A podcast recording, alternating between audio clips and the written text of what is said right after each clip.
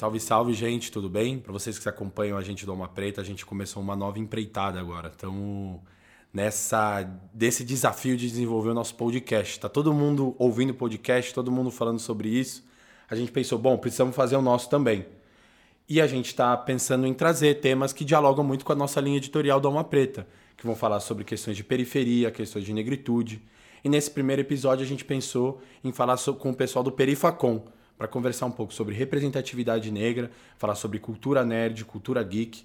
E os convidados nossos para esse primeiro encontro são a Gabriele Oliveira, que é estudante de Ciências Sociais, e o Igor Nogueira, que é formado em Design. Os dois são fundadores do Perifacom, trabalharam na produção do evento. Então eu gostaria muito de agradecer a presença de vocês, que se dispuseram a vir aqui conversar conosco. E queria muito que vocês falassem um pouco sobre o Perifacom, né? O Perifacom foi esse evento que aconteceu na Fábrica de Cultura do Capão Redondo. Primeiro, vocês tinham a expectativa de ocupar apenas um espaço ali na Fábrica de Cultura. Acabou que o sucesso foi tão grande, que a demanda por isso era tão grande, que vocês tiveram que ocupar toda a Fábrica de Cultura. Foram mais de 4 mil pessoas. Né? É, todos os, os relatos exaltam muito essa questão de ter muitas meninas, muitos meninos, muitos jovens vestidos de cosplay, vestidos dos seus heróis um show de representatividade negra, representatividade feminina, representatividade das quebradas. Vocês tiveram um cuidado muito grande também de trazer expositores, pessoas das quebradas também para apresentar os seus, os seus quadrinhos, que muitas vezes em outros festivais essas pessoas não têm a possibilidade. Então eu gostaria muito que vocês começassem dando um alô para quem tá, é, está nos ouvindo, se apresentando e falando um pouco sobre como foi o Perifacom. Incrível, vamos lá.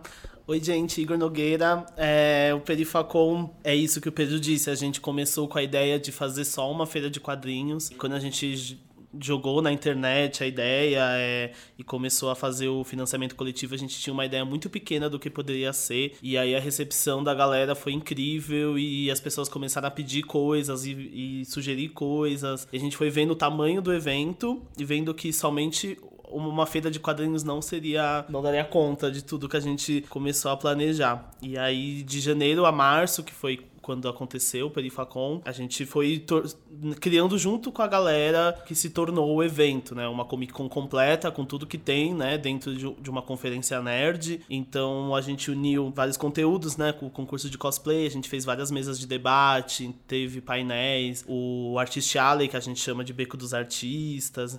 Então a gente conseguiu fazer aí uma programação bem legal, mais de 45 né, atividades acontecendo durante o dia inteiro nos sete andares da Fábrica de Cultura. E é isso, né? Foi uhum. sensacional. Fala aí, Gabi. Foi, um foi sim, aqui. E aí, galera, aqui é a Gabi. Perifacom, ele foi esse espaço de trocas também, né? Onde a gente tinha ali andando no mesmo corredor é, o Rashid e a galera do Omelete, a galera produtora das quebradas, a galera. Todo mundo ali se olhando no olho, andando e conversando e trocando ideia e pegando autógrafo e conhecendo ali e tudo gratuitamente, assim. Acho que esse é um dos nossos princípios de conseguir ter feito isso, assim, é, de forma completamente gratuita e no Capão Redondo, assim, né? Que é o berço do rap, é o berço ali de muitas produções culturais, assim. Então, ali foi um espaço muito importante pra gente começar e conseguir aí dar continuidade em outras quebradas daqui pra frente. Aí a gente tem a intenção de circular, né, aí por São Paulo. Então, eu acho que ali foi um bom ponto de partida, assim, olhando em retrospecto, então foi muito legal, assim, ter começado ali e ter feito parte de tudo isso, assim. Foi bastante coisa que a gente fez, mas acho que tudo valeu a pena. Gabi e Igor, vocês são dois pretos nerds. É, a cultura nerd, ela também, assim como outras manifestações culturais, também é muito marcada pela questão do sexismo, pela questão do racismo. A gente tem realmente poucos heróis negros, poucas mulheres negras nessa condição. Eu queria muito que vocês falassem um pouco sobre a experiência de vocês diante dessa cultura, que vocês contassem um pouco como foi essa formação de vocês enquanto nerds, que vocês falassem um pouco sobre a importância de uma representatividade negra, de mulheres negras, nos quadrinhos. Então, é, para mim, acho que eu vou começar um pouco falando uma narrativa um pouco mais pessoal, assim, né, pelo que eu entendi da sua pergunta.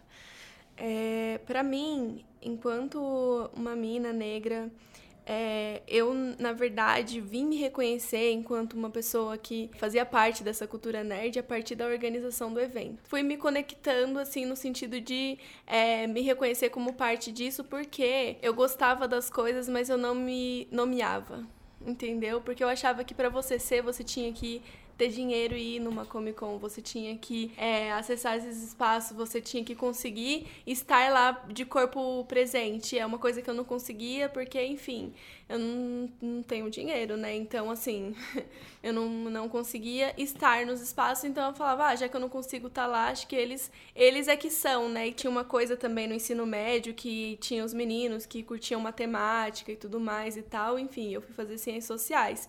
Eu andava com a galera que curtia matemática, mas eu não entendia, então achava que nerd era só quem curtia matemática também. E os meninos, né? Então tinha os meninos que eu andava junto e que eles curtiam matemática, então eu achava que eles eram. Mas se, se eu for olhar assim pra minha vida e para as coisas que eu gosto e de toda, todo o carinho que eu sempre tive por assistir animações, por sempre me dedicar para assuntos de forma muito.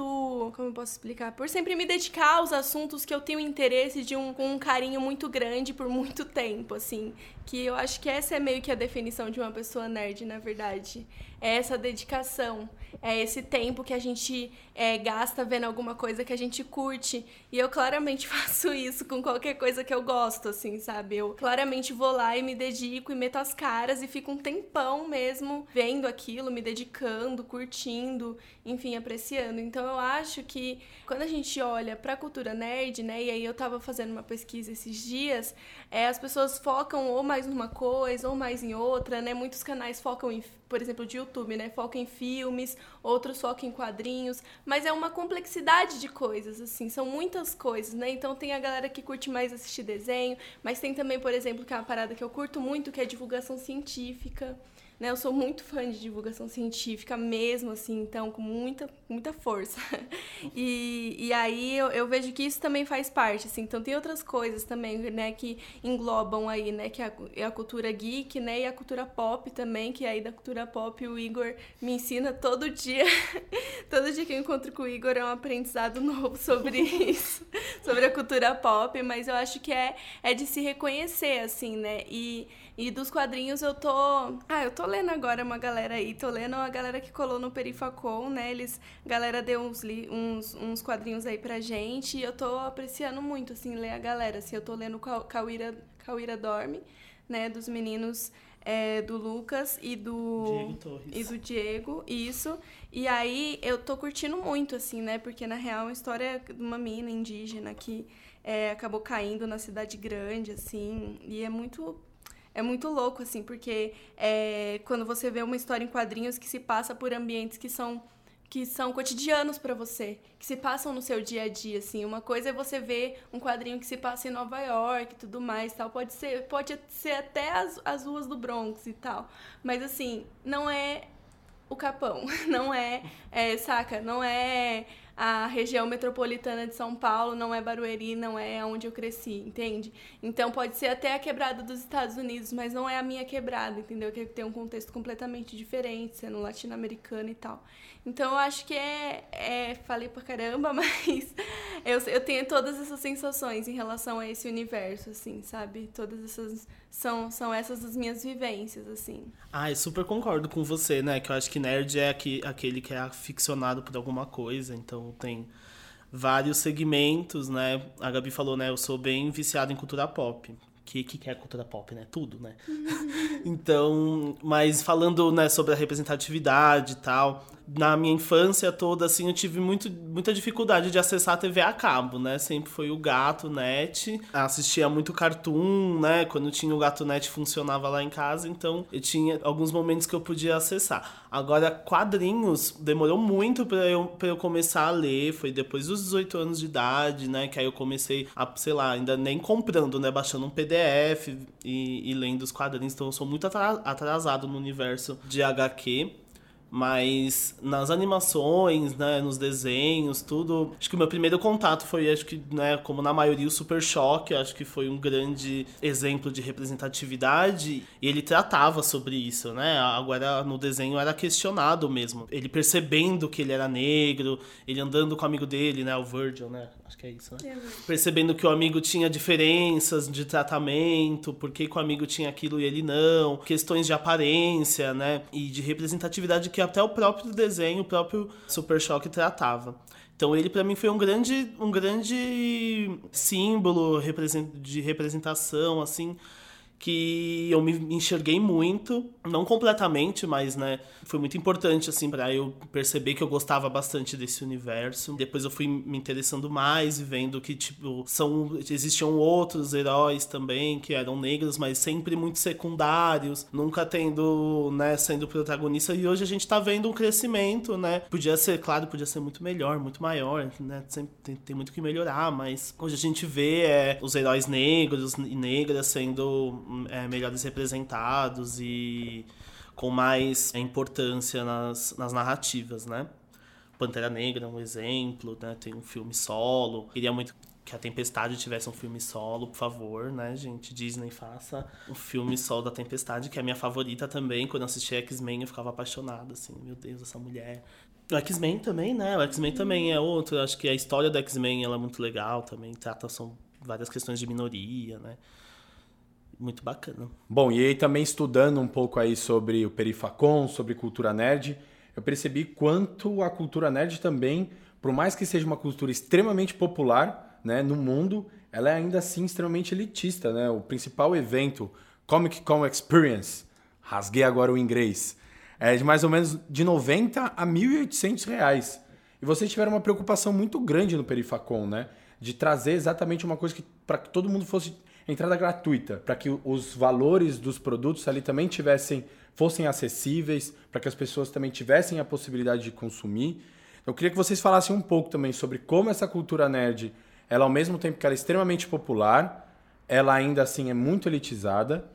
E aí eu queria jogar uma pergunta, vamos ver quem, quem sente mais à vontade de vocês dois para responder. A potência que a cultura nerd tem, é, na medida em que ela é extremamente popular, para discutir temas como racismo e sexismo nas pessoas que estão lendo, as pessoas que estão vendo. Sim, lá no, no Perifacom a gente, nossa, se preocupou bastante em pedir para as editoras, né, para os lojistas venderem seus produtos mais baratos, porque que, que adianta a pessoa conseguir ir lá e não conseguir consumir nada, que inclusive é um dos problemas que as pessoas falam é, nesses grandes eventos, de além de pagar o ingresso que já é caro, elas não conseguem consumir nada lá dentro, tem gente que passa fome dentro desses eventos, sabe? Tipo, não consegue comer porque as comidas são caríssimas lá dentro. Então, tipo, a, além de você pagar horrores para entrar, você não consegue conviver lá dentro e sobreviver dentro desses espaços. E os expositores, né, nesses grandes eventos, pagam caríssimo também para expor as, as suas obras. Então a gente teve essa preocupação em não cobrar nada dos expositores, absolutamente nada. A gente conseguiu fazer a locação das mesas, a galera foi lá e expôs, sem custo nenhum, e venderam pra caramba. Isso foi sensacional. Então, pergunta, pelo que eu entendi, é mais uma relação entre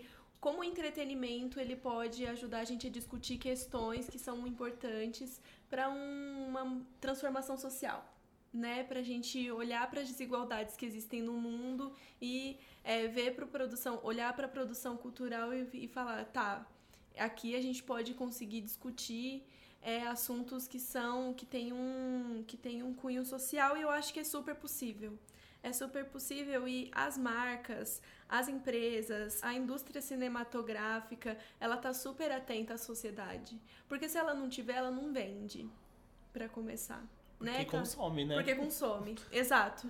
Porque consome, o público está interessado em consumir um tipo de conteúdo que traga uma reflexão sobre aquilo que está acontecendo no mundo. Todos os super-heróis, eles têm que se adequar ao seu tempo, de alguma maneira, né? E tem que corresponder àquilo que está acontecendo na sociedade, aos anseios, às vontades, às conversas, enfim, ao cotidiano das pessoas mesmo. Então, é super possível e super viável discutir questões muito importantes, questões como racismo, que, que vem sendo discutida, como o, o Igor bem ressaltou no Super Choque, que eu assistia também, né? É, questões que vêm sendo discutidas agora com mais afinco, né? Como, por exemplo, na Capitã Marvel, né? Ou mesmo na Mulher Maravilha, questões de gênero, né? Então acho que esses espaços assim, eles são bastante importantes porque eles chegam numa galera, né? A galera vai mesmo é, assistir o filme, né? Enfim, é, tem bastante anúncio, né? Em todos os lugares e a galera pega, a galera vai e, e, lota as salas de cinema mesmo para assistir esse, esses filmes. Então, se é para lotar as salas de cinema, que pelo menos tenha é, assuntos que possam gerar uma reflexão, assim, e também que consiga é, tratar de forma justa as pessoas que estão envolvidas na história, né? Não adianta você colocar uma mulher para ela estar tá num papel sempre estereotipado, né? Que tem um bagulho que chama teste, teste de Bechdel, que é tipo, mano, é, as mulheres elas têm que estar tá no filme, elas têm que conversar entre si e não pode ser sobre homem. E aí muitos filmes eles não passam nesse teste, que são só três passos, esses três que eu acabei de falar. E os filmes, muitos filmes não passam, né? E por exemplo, é, Capitã Marvel passa facilmente nesse teste, entendeu? Mas talvez outros filmes de heróis não. Então, é, eu acho que isso é uma coisa a ser discutida, entendeu? Ser discutido o quê? Que você tem mulheres, é, às vezes a mulher única, do grupo e que às vezes ela só tá, ela nunca interage com nenhuma outra mulher ou às vezes se interage com outra mulher é para falar de homem. Então é muito estranho assim essa subjetividade que se constrói, que se reflete às vezes nas meninas que estão vendo essas coisas, né? Que é adolescente que curte ver esse tipo de conteúdo, que acha que o único exemplo de mulher, enfim, às vezes, e inclusive para meninas negras que não têm referências de mulheres negras e de mulheres negras felizes e de mulheres negras é, fazendo e acontecendo, né? Enfim, muitas vezes não tem, é muito pouco. Quando tem referência de mulheres, são mulheres que não estão não estão construindo uma, uma, uma subjetividade complexa dentro de uma narrativa. Então é muito importante que esses espaços que chegam até a vida das pessoas esteja chegando de uma maneira que corresponda à realidade, na verdade. Né? Que na verdade não é nada que está trazendo, que está inventando a roda. Na verdade, que as pessoas, elas são muito complexas. É, pessoas é, que estão discutindo questões. A gente está discutindo racismo, eu acho, cada dia mais. E aqui no Brasil eu, tô, eu, eu, sinto isso. Então, se as pessoas não falarem disso, elas que vão sair perdendo. Se as indústrias, se o cinema, se os heróis, se não falar disso, tá aí na contramão da sociedade. Que a sociedade, por um lado ou por outro, está discutindo isso. E é importante, né? Quando Sim.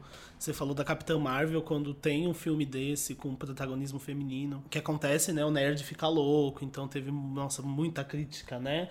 A Capitã Marvel, tipo, por que, que ela é tão forte quanto os outros, sabe? Tipo, isso foi uma das coisas que mais aconteceu nos portais nerd machistas, assim, por que, que a Capitã Marvel é tão mais forte que os outros Vingadores? E, tipo, é óbvio, sabe? Tá na história desde sempre, ela sempre foi muito forte, sabe? Tipo, por que, né? Por que esse questionamento, sabe? Isso que a Gabi falou é, é muito importante, né? Da representação e tudo mais. E no Perifacon a gente vê a galera, né? Com os cosplays e a, criança, a criançada super feliz e vendo todos os cosplays lá, se inspirando. E, nossa, isso para mim foi sensacional. Acho que é, a gente tem que cada vez mais discutir. O Perifacon sofreu vários ataques, né? De racismo da galera quando a gente saiu no, no Jovem Nerd, que é um portal bem famoso, que inclusive, tipo, super parceiro nosso, ajudou a gente bastante. Quando eles postaram, eles postaram duas notícias da gente, uma antes do evento e uma depois do evento. E quando falaram do Perifacon, nossa, eram muitos comentários racistas, muitos comentários racistas. Então, tipo, a gente vê que tá aí, atual, nossa, tipo, a galera nerd ainda tá, tipo, mano, não acompanha até mesmo as narrativas que já estão falando sobre isso, sabe? A gente tá discutindo racismo em muitas narrativas, né, cinematográficas e, e outras formas da cultura pop nerd. E não acompanha, sabe? Não, essa galera não acompanha a evolução das coisas. Então, tipo, a gente teve comentários falando da, da galera falando: ah, ah, no Perifacon vai ter oficina de fuzil. Tipo, uns comentários desse tipo, assim, sabe? Ah, só os cos pobres, né? Isso que a gente tava falando. É... Fica atento no celular. Fica atento no celular no evento. Tipo, teve uns comentários absurdos, assim. Então a gente vê a importância de ter esse tipo de evento, sabe? Como ainda existe isso, nossa, latente, né? Uma, uma das coisas que a gente discute bastante, né, que a gente queria falar, né, dos games, né? A gente tava, teve esses dias, né, a gente deu uma entrevista falando sobre, exatamente sobre game e como existem esses grandes campeonatos, né, de, dos jogos, tal, que estão bombando hoje e como as, como as mulheres precisam criar formas de se defender, sabe, nos jogos, não colocar nomes femininos, sabe? Tem várias para não ser atacadas pelos meninos. Então são espaços ainda escrotos, assim, que precisam ser sempre ser discutidos em, tudo, em todo, em todo o universo nerd, para essa galera começar a se agilizar, né? E mudar, né? É, e é importante dar espaço, assim, também, né? Vai ter agora a Game XP e aí a gente queria ver, sabe, também, tipo o que, que vai estar lá, sabe? O que, que quem que vai estar apresentando. Mas aí também a gente vê que, por exemplo, no YouTube, né, tem muitos canais só de game, mas é muito difícil, por exemplo, encontrar uma pessoa negra que é, esteja ali falando de games, assim, sabe? É, já é difícil encontrar pessoas negras falando de é, outros assuntos no YouTube que não seja sobre racismo. Pra começar por aí. Já começa por aí, assim. E aí, para falar de um do segmento nerd, já é complicado, mas tem algumas que, infelizmente, ainda só dá para contar nos dedos de uma mão. Agora, no game, a galera, por, acho que talvez por falta de estímulo, de, por falta de investimento, por falta de visibilidade e também por falta de grana, tá ligado? É preciso, é preciso grana para equipamento, grana para dar uma tunada no computador ou comprar um, um, um, game melhor. Então a galera realmente acaba não seguindo em frente, né? E não dando continuidade aí a esse, a esse universo que tá ganhando muito mais espaço, né? Cada dia mais esse universo dos e, dos esportes, né? Então é uma parada que é tá cada dia com mais visibilidade, né? Os esportes, mas é isso. Ainda é um universo muito elitista, ainda é um universo que ele precisa é, a gente precisa encontrar brechas para conseguir fazer com que as pessoas consigam curtir, consigam fazer aquilo, mesmo que elas não tenham dinheiro para aquilo. Bom, e aí a gente acompanhou também que recentemente vocês lançaram um edital para escritoras, escritores negros das periferias para escreverem os seus HQs, escreverem as suas histórias. Eu queria que vocês contassem um pouco sobre isso, sobre como funciona, e eu queria que vocês falassem sobre a importância de terem novas pessoas escrevendo histórias, escrevendo HQs, a partir desse olhar nosso, né, de pessoas negras, das periferias, mulheres negras. Aí eu passo a bola para vocês. Tá. Ah, então, esse edital é em parceria com a editora Mino e a Chiado Escuro Studios. Foi uma ação aí que a gente desenvolveu sensacional, que era exatamente o que a gente queria fazer no Perifacom, que é não somente fazer o evento anual, mas durante esse período do ano a gente conseguir fazer ações, atividades, incentivar esse tipo de produção. Então, o edital é, nossa, a gente ficou muito feliz com essa iniciativa, tal, com essa parceria que a gente fez. A editora Mina é uma editora muito famosa de HQ aqui no Brasil. A Chiara School Studios é a maior agência de artistas, né? Então, eles têm artistas que desenham, né, para DC, para Marvel no grupo deles então vai ser muito legal. A gente vai selecionar oito artistas, ilustradores, quadrinistas, enfim, de periferia, com narrativas periféricas. Eles não, não somente vão ser publicados, mas eles vão ter todo um, um aparato, uma ajuda, um auxílio da editora, né, na, na criação dessa narrativa. Então vai ter uma galera super legal. Vai ter também o Ferrez, né, do Unda Sul, também vão ter outros artistas que vão auxiliar, vão dar cursos. Então essa galera vai ficar um período inteiro, assim, de oito meses, né, mais ou menos, tendo esse auxílio, os custos vão ser pagos pela editora, de custos de é, locomoção e tal. Por enquanto a gente só conseguiu fazer na cidade de São Paulo exatamente por conta desse curso, né, que eles vão fazer, eles vão ter que se locomover durante os finais de semana, vão ter visitas em alguns lugares para Faber-Castell, enfim. Então precisava ser da cidade de São Paulo. E aí é muito legal porque, meu, é, nossa, nosso sonho, né, a gente conseguir dar oportunidade para essa galera. Outra coisa que a gente tem feito também, os artistas que tiveram no Beco dos Artistas no Perifacom,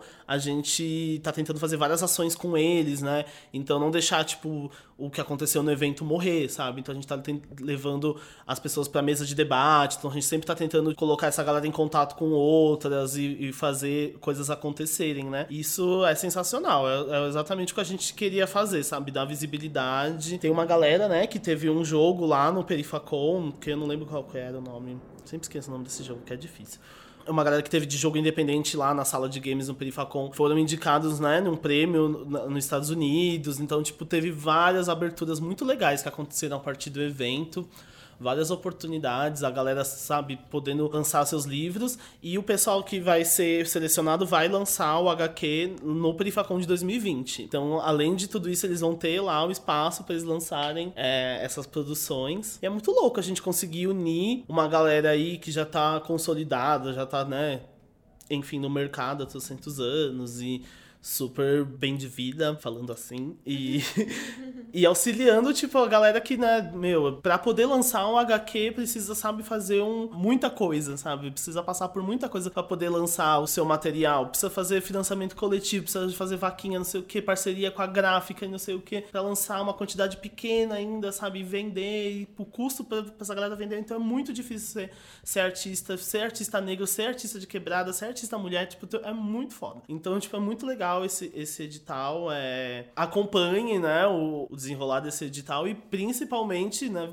dar visibilidade quando lançarem esses, esses HQs que eu tenho certeza que vão ser incríveis, como os que a gente viu no Perifacon, com narrativas incríveis e sendo construídas a partir, sabe, de coisas que são nossas, né? Ver a nossa quebrada. Então, tem muita gente lá produzindo coisas que é o que, que somos nós, sabe? Tipo, a gente se vê nas obras, a gente se enxerga, isso é muito legal, muito importante. Acho que é isso. Outra, acho que outra coisa que eu ia falar não tem muito a ver, assim, mais ou menos, mas era voltando um pouco para essa, pra essa questão da produção produção.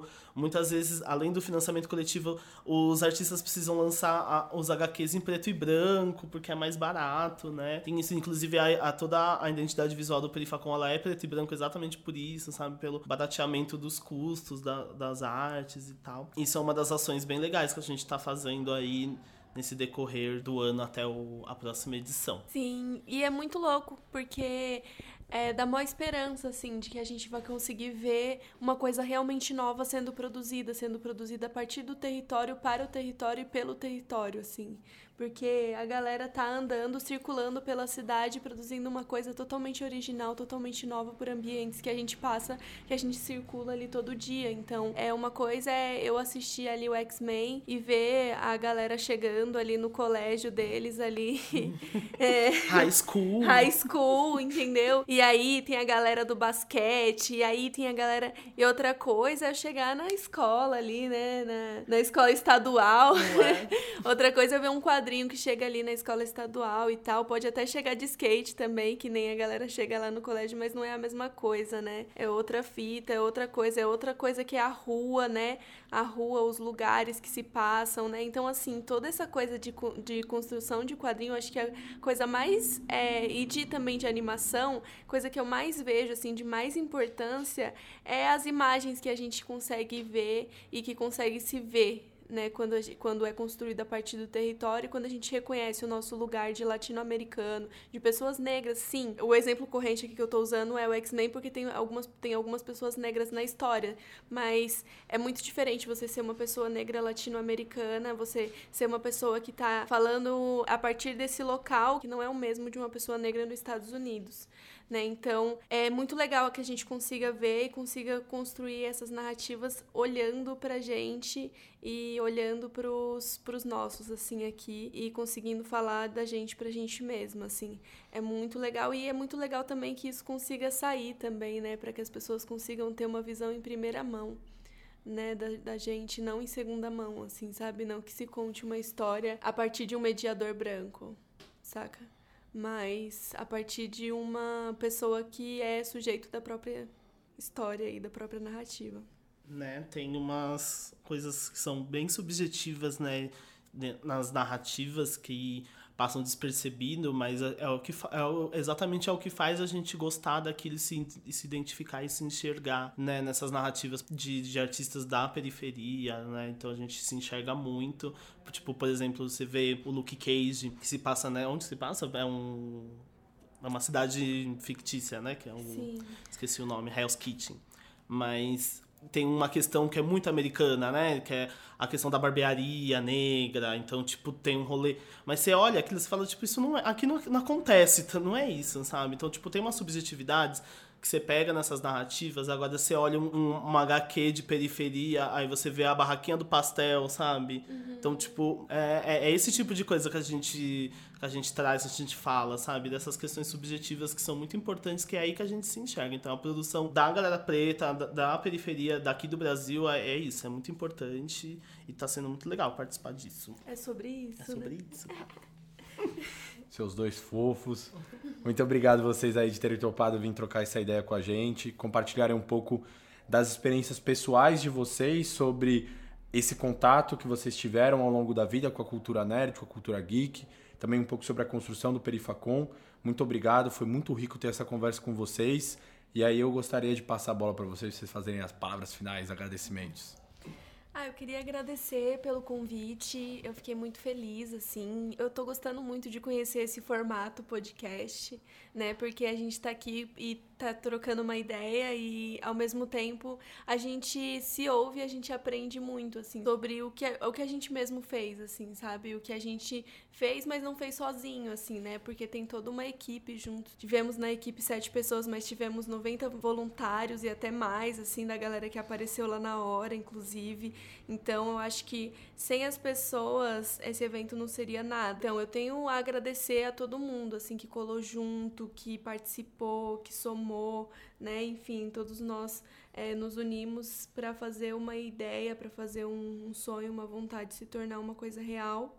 E eu acho que isso foi a coisa mais valiosa, assim, que eu aprendi nesse caminho. É isso, gente. Queria agradecer vocês pela oportunidade. Eu acho muito legal a gente poder fazer esses laços e se fortalecer, que eu acho que é muito importante. E isso que a Gabi falou, né? Sempre a gente agradece muito os voluntários, porque eles são uns anjos que, nossa, arrasaram demais. E a gente ainda tem contato com eles. A gente tem um grupão no WhatsApp que fica trocando ideia com os voluntários até hoje. É incrível. E é isso, na equipe, né? Tem, não somos só nós dois. Tem a Andresa Delgado, tem a Luiz Tavares, Pedro Cuyama, Matheus, teve o Narutão também, que tava na, na primeira edição, não tá mais nessa, enfim, mora em, em Franca, vai ser difícil, porque é isso, a gente tem umas dificuldades né, de grana e de tempo, todo mundo tampa, todo mundo mora longe, enfim, várias dificuldades para poder manter. É, mas a gente teve uma equipe muito legal e essas pessoas todas da equipe são incríveis, a gente uniu as expertises de cada um, né? Tem, tipo, todo mundo manja de alguma coisa, então a gente se uniu lá e fez o, o barro acontecer.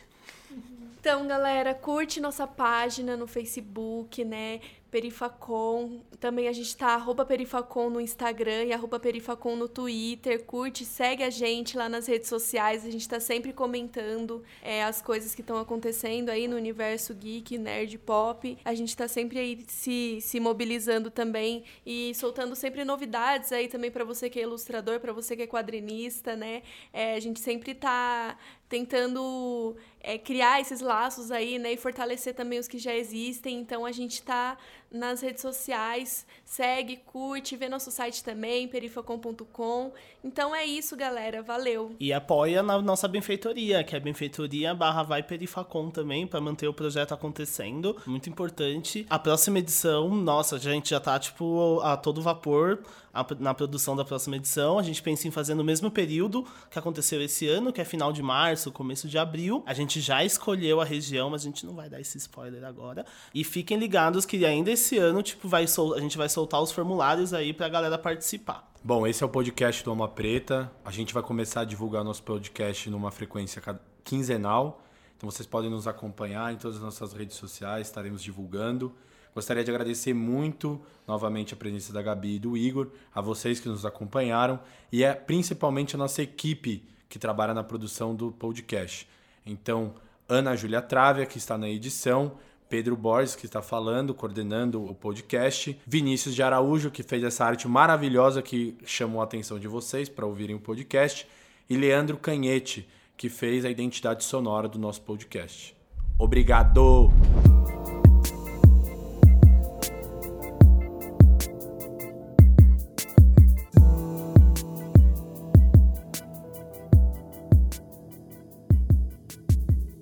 Cada episódio do nosso podcast contará com a capa escolhida e montada pelo nosso designer, o Vinícius de Araújo. Agora fiquem com a explicação dele para essa primeira capa.